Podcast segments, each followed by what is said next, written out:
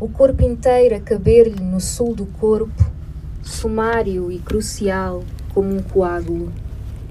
Crescia por baixo do avental a grande dor à velocidade da erva. A mulher era o estádio da arte. Era uma centena de homens ao rubro, com cães e bandeiras, e uma noite muito limpa.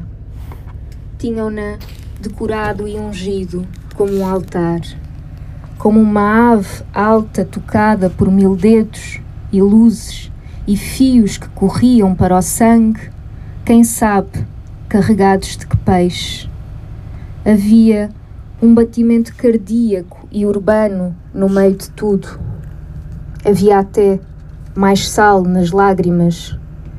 E a mulher sempre tão pequena, pequeníssima como a hora, na espera do sinal, do novelo das águas e do pé exato para aquela exata botinha de lã.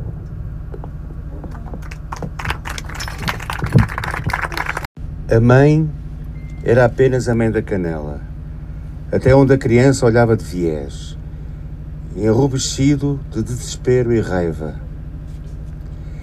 Era aí, a meio da canela que fora de si, pontapeava e logo fugia, sem levantar os olhos. Afogueado num choro convulsivo, a provocar um violento ataque de bronquite asmática e o rosto da mãe acima da canela imprópria, para ser mais do que um vulto que se vislumbra, de sujolaio e com uma fúria descontrolada.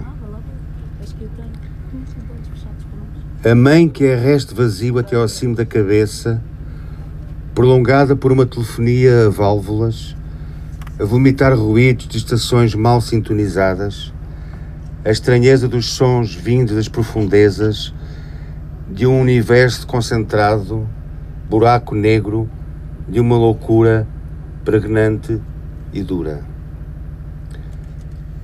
Por metade da canela, esta mãe radiofónica, memoração do rapaz breve, mulher, voz. Este ano ainda sairá? Não, são as vantagens da tecnologia, vês?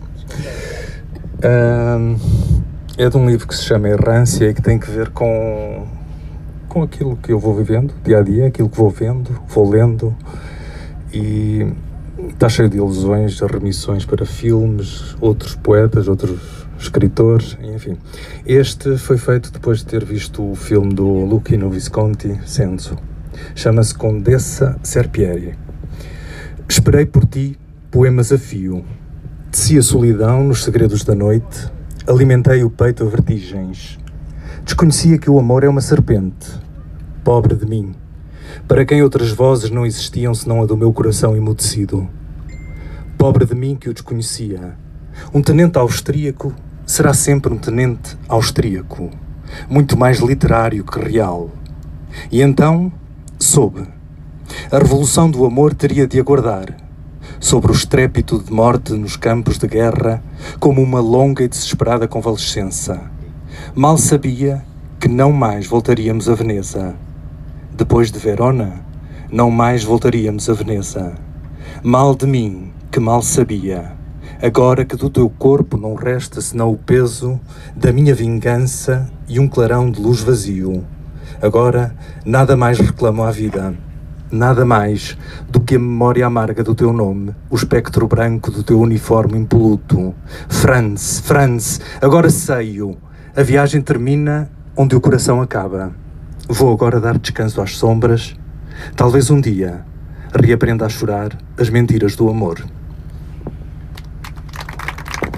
Duas mãos, eh, portanto, temos aqui o Então, do livrinho, deste livro, esta paisagem que está aqui no livro é esta paisagem que está ali fora. E o ano passado, estes poemas são do ano, da residência do ano passado, portanto são inéditos. Normalmente os poemas do ano anterior são lidos eh, no ano seguinte.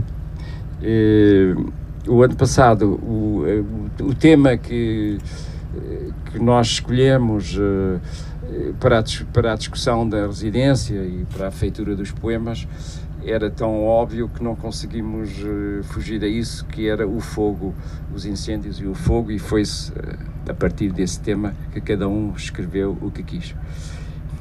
E então, um dos poemas chama-se Lâmina Obscena. Ao fundo, escondida por duas encostas, uma serra elétrica corta a paisagem corta apenas a área ardida, como se desenhasse uma pintura sem cor. Não é o incêndio que comove, é o som daquela lâmina obscena que nos destrói a alma até que chega a primavera com o seu suco fulgurante. O fogo vive agora escondido nos buracos da terra, como um barco ancorado numa ilha vulcânica espreita pela água com o riso que conhecemos nas papoilas. O fogo ama o seu próprio choro. Entra por nós dentro como um veneno sempre renovado.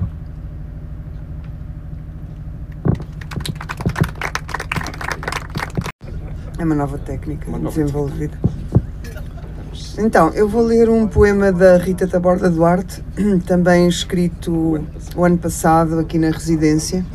Chama-se O Fogo é como os Lobos e este título vem de, de uma citação de um guarda-rios e vigilante da natureza que há de ter dito, suponho que na televisão ou qualquer coisa do género assim, o fogo é como os lobos, é muito rápido a subir um monte, tem dificuldade em descer. Esta é a citação do guarda-rios e vigilante da natureza. E o poema começa: Espeto o polegar e tiro as medidas à paisagem. Não há dúvida de que o meu dedo é muito maior que aquele cabeço de pedra às portas de Rodão. Quando o lume se fez fogo, logo o fogo lobo se tornou, mais lesto em subindo o morro que a descê-lo Ali, onde as portas se abriam francas ao rio amotinado, seguia a primitiva memória que domara as trevas entre as pedras e da chama fizera mansa cria, comendo à mão doméstica do homem. Ao lume feito fogo não lhe bastou ser lobo, azogando a encosta num uivo de cobiça. Quis-se grifo além, asas ardidas sobre a rebelião do rio, debatendo-se fundo e longe. Quando o lume se fez fogo, deixou a terra e tornou-se ar, labaredas em remoinho alado e ardente ao desafio das águas. Poeta, tradutora? É tradutora? Não é editora, por, por enquanto. Por enquanto. Por enquanto. Portanto, poeta, tradutora e hum, é alemã e filha de mãe francesa e os livros dela estão escritos em alemão, em francês, em inglês. Ela vai ler o poema primeiro em alemão e depois a tradução. Foste tu que fizeste a tradução? Não, vou dizer quem ah, foi. Foi, foi a Margarida que, que escolheu o poema. No... Val de Gato. Sim, Val de Gato, que escolheu o poema e e fiz uma tradução à base de, de uma tradução inglesa no comboio quando, quando vimos cá. Ela disse que era um, um poeta de ecopoe, ecopoe, ecopoético, só que eu não sei. não, não, não o teria chamado assim. E então tenho aqui a tradução da, da Margarida, escrita à mão dela. Leio primeiro em alemão. Wenn ich die Augen schließe, ist der Himmel ein Bagger, gelb, seine Schaufel so groß, dass die Welt hineinpasst. Er ist der Gott aller Bagger auf Erden. Ihn beten sie an mit jedem Klack-Klack ihrer Gelenke. Ihr chorisches Wühlen ist ein Wüten gegen ihre Conditio Technica, ihr Jaulen im Tosen der Baustellen ein Jauchzen, Oberton singen für göttliche Ohren. Im Gleichtakt recken sie ihre Greifer zum Himmel empor. Doch diesen Takt nehme man nur von dort oben aus wahr, wenn man selbst Gott wäre. Himmel oder ein Bagger in der Größe des Himmels. Vielleicht ahnen Kinder die Nöte der Bagger oder sie wollen Gott sein, der die Schaufeln bedient. Ich öffne die Augen. Der Himmel ist eine riesige Schaufel, gelb, hängt am Gelenk des Alls.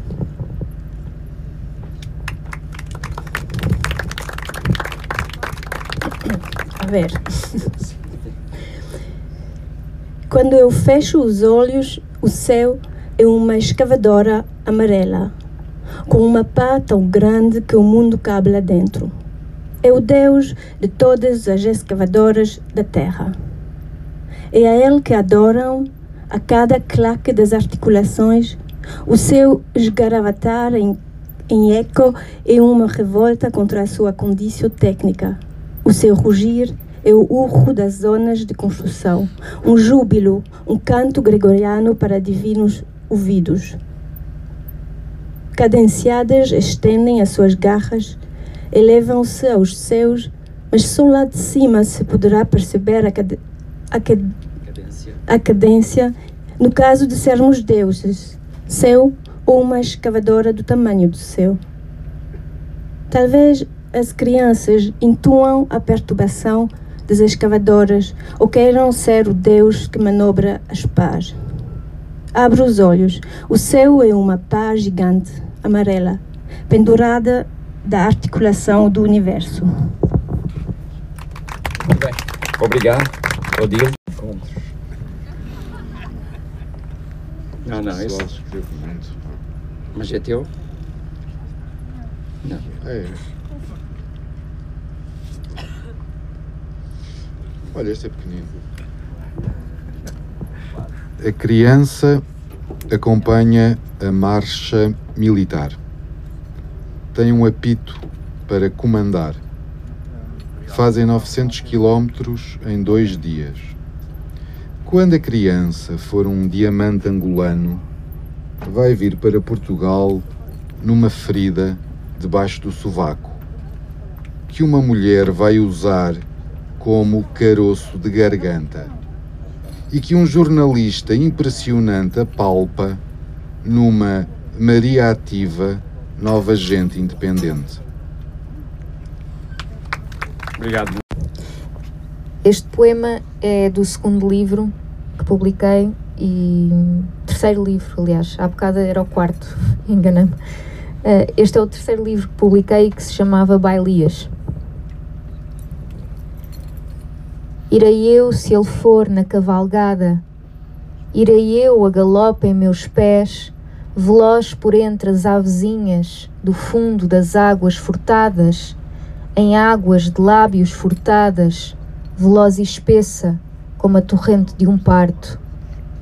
Irei eu, em todas as minhas mãos, pégasos e ventanias, o corpo preso por um frio gentil, o corpo a tilintar de sonhos. Serei eu o que ele for na cavalgada. Irei eu, sem música, sem mesa posta, dar-lhe prato verde onde caibamos os dois, dar-lhe este emudecimento, este abatimento cardíaco da floresta.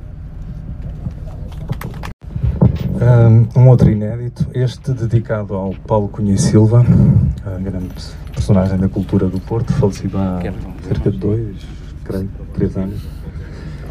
Essa Modigliani em Xangai.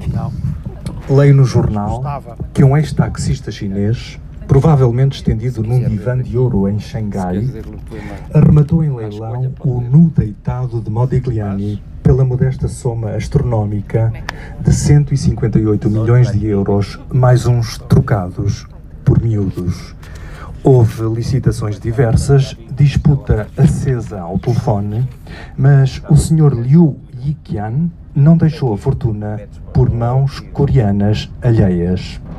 Diz quem ouviu que o Sr. Liu não baixou a parada, estabelecendo o recorde para a segunda obra mais cara de sempre, vendida em leilão, de Nova York ao remoto Sri Lanka, ex-Ceilão. Há quem garanta que o próprio nu deitado, ao ouvir o desenlace, se terá arrepiado, provocando a dúvida dos especialistas sobre a autenticidade da nudez.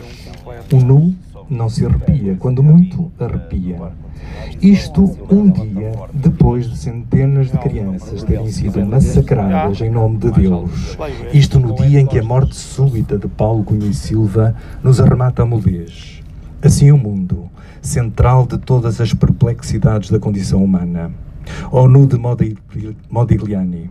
E ainda vem perguntar-nos para que serve a poesia. Ora, Modigliani, e se deitássemos os chineses e os deuses às favas? Ou nu de Modigliani, epitáfio de silêncio e luz. Como é triste o adeus sem adeus. Bem sei, será o inverno a anunciar-se. Olha, mas não sei que te diga, a não ser, talvez, recordar-te o frio do mundo, sobretudo em Xangai. Diz quem lá foi, conselho útil para quem lá vai, que há dias em que se acorda com Stockhausen por dentro do corpo e o coração parece bater do avesso. Sabes, deste leilão ninguém sai ileso.